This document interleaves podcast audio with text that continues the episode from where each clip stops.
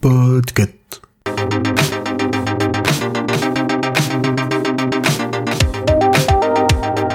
Bonjour, bonsoir, je suis Pomme de Podcut.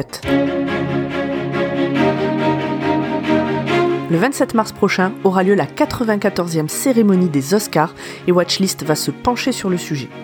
Meilleur film, meilleure actrice, meilleur décor, meilleure doublure porte ou meilleur café détente entre deux scènes, on a tous et toutes des films, des films d'animation ou des documentaires qu'on veut faire voir à tout le monde et qui ont reçu au moins un Oscar.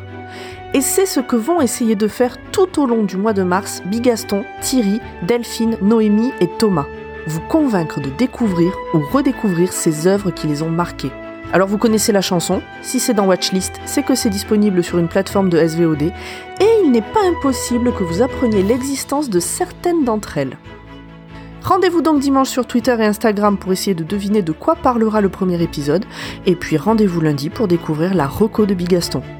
En attendant, n'hésitez pas à nous dire quel est votre reco oscarisé sur les réseaux sociaux ou sur le Discord de Podcut. Comme d'habitude, vous trouverez tous les liens dans le détail de l'épisode. À très bientôt